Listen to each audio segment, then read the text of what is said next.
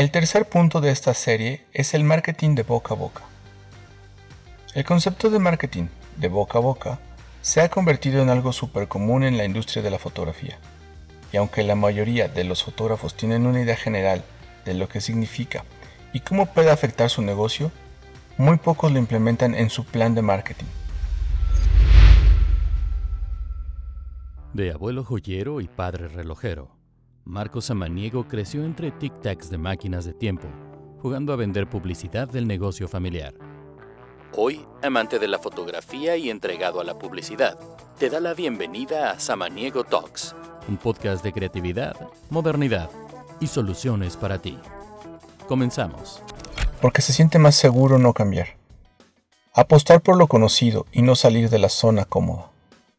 Muchos fotógrafos sienten que si hacen cambios importantes a su empresa o negocio, este puede desmoronarse, o bien pueden perder lo que han logrado. Pero lo que todos debemos tener en cuenta es que el cambio es un progreso y una parte necesaria de cualquier negocio. Los fotógrafos que son verdaderamente exitosos son los que siempre se mantienen unos pasos por adelante del resto, sabiendo que lo que realmente deben temer no es sentirse incómodos, sino sentirse seguros. Si crees que lo sabes todo, tienes un problema.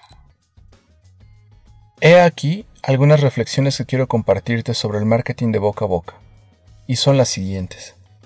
Aún ahora, muchos fotógrafos creen que es demasiado difícil y lento crear una experiencia excepcional para el cliente, que como consecuencia genere un marketing de boca en boca, por supuesto excepcional, y sienten que es más fácil seguir con la publicidad tradicional, o solo alimentar y alimentar las redes sociales sin mucho sentido. El siguiente punto, el marketing de boca en boca no ocurre de la noche a la mañana y se necesita dedicación y disposición para acercarse a sus clientes a un nivel personal. El tercer punto. También es muy útil establecer conexiones con fotógrafos o profesionales relacionados con el gremio, que puedan ayudar a difundir tu empresa y tus servicios. Las colaboraciones son la tendencia en auge. Es un trabajo duro, pero confía en mí, vale la pena. El cuarto punto.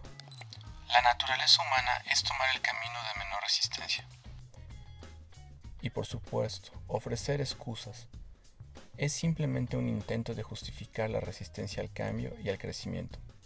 Si tus razones incluyen las palabras, es demasiado difícil, podría no funcionar, no tengo tiempo, a mis clientes no les importa, es demasiado caro, o lo intentaré, puedes estar absolutamente seguro de que estás inventando una excusa.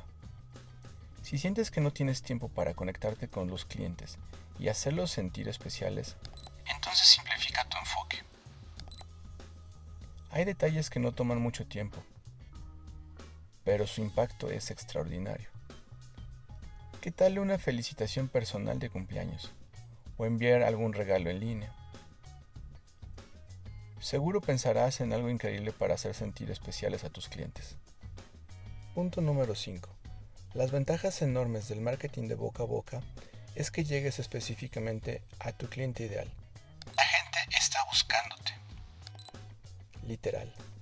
Al crear una experiencia increíble para tu cliente, encenderás una chispa que pondrá en marcha el marketing de boca en boca. Tus clientes se convertirán en los vendedores de tu empresa y de tu increíble servicio.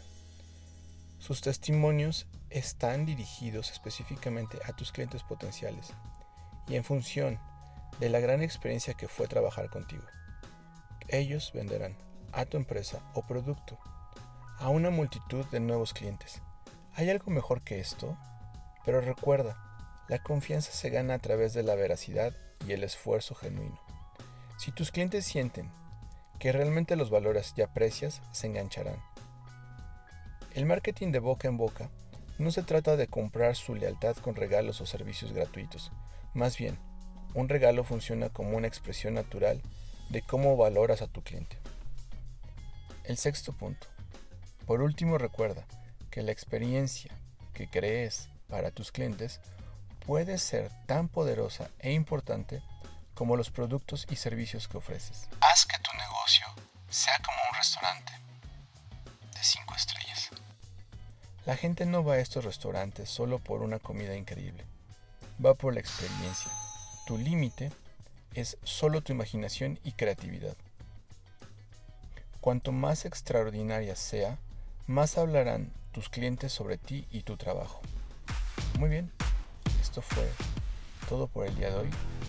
Mi nombre es Marcos Samaniego y nos estamos escuchando en el próximo podcast. Bye.